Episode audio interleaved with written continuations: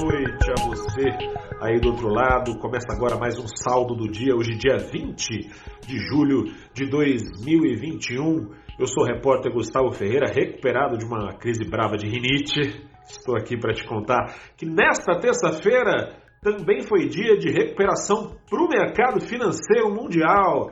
Segunda-feira foi aquele dia de barata voa, né? Bolsa de Nova York com a maior queda do ano, Bolsa da Europa com a maior queda do ano. Hoje foi dia de catar os cacos e aproveitar os descontos.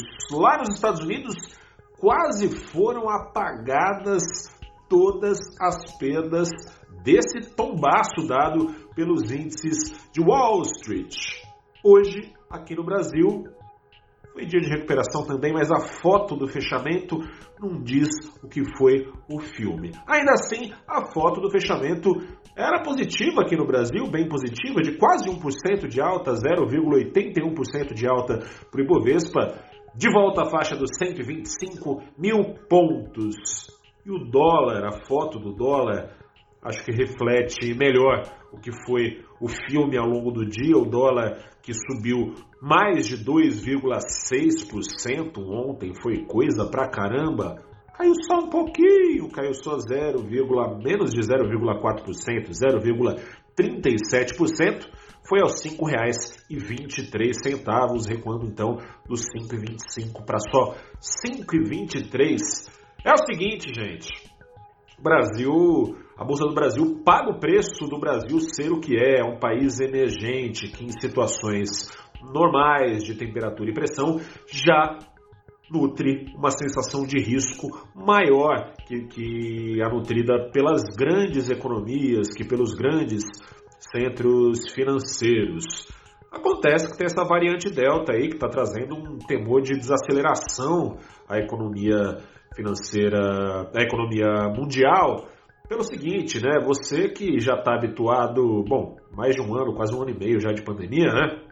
Restrições de mobilidade, como você bem sabe, desaceleram a atividade econômica. Se forem retomadas por causa dessa nova variante que é bem mais contagiosa, tendem a ser colocado, colocados freios no ritmo de crescimento da economia mundial freios que não eram esperados, né? Há poucas semanas atrás não eram esperados, vem crescendo bastante o número de contágios lá nos Estados Unidos, na Europa alguns países vêm retomando medidas de restrição. Um caso à parte que traz preocupação é o Reino Unido, que ao mesmo tempo em que vai atingindo novos degraus uh, na média diária de contágio vai abrindo a porteira e acabando com restrições, vale atenção então. Enfim, no meio disso tudo, quando o investidor olha para uma bolsa de valores em âmbito global, prefere colocar naquelas economias que teriam, em tese, maior potencial para segurar o tranco de uma desaceleração global. Não é o caso do Brasil. Não é o caso do Brasil, que no mês de julho vem nutrindo, como você bem sabe, é...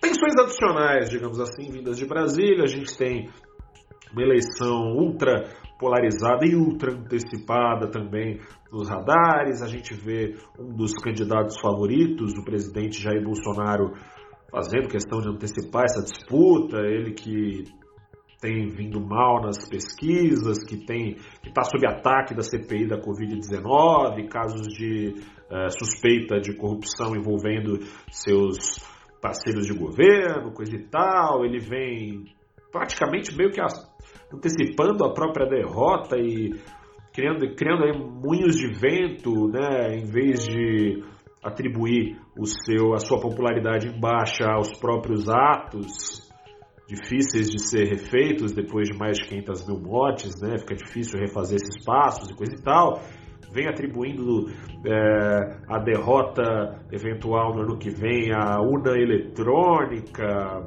tá num modo aí de querer retomar é, o Lampião a gás, né? O, o, voto impresso, coisa e tal, uma narrativa velha, conhecida no mundo, presidente, ex-presidente, né, Donald Trump usou dela, acusando de fraude, que só uma fraude poderia explicar sua derrota. No Peru, agora recentemente, essa narrativa foi empregada, mas já caiu por terra pela Fujimori é, que depois de quase um mês de derrota assumiu que perdeu.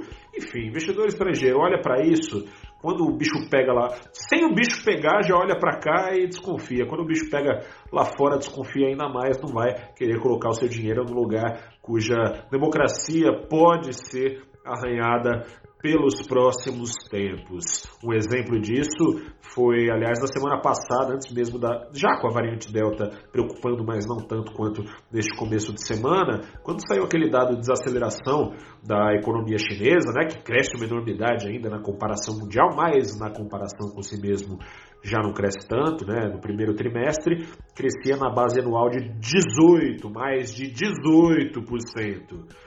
No segundo trimestre, em base anual, também crescia 8%, 8%, que é muita coisa, repetindo na comparação com os outros países, mas é muito menos que 18%. Naquele dia, naquela quinta-feira, investidor estrangeiro olhando para o Brasil, falando: Ih, bicho estranho é esse? Bicho pegando aqui, eu vou pôr meu boi na sombra. Naquele dia, o investidor estrangeiro tirou um terço dos 3 bilhões com B de bola que já foram embora da Bolsa do Brasil só em julho, num só dia, um terço.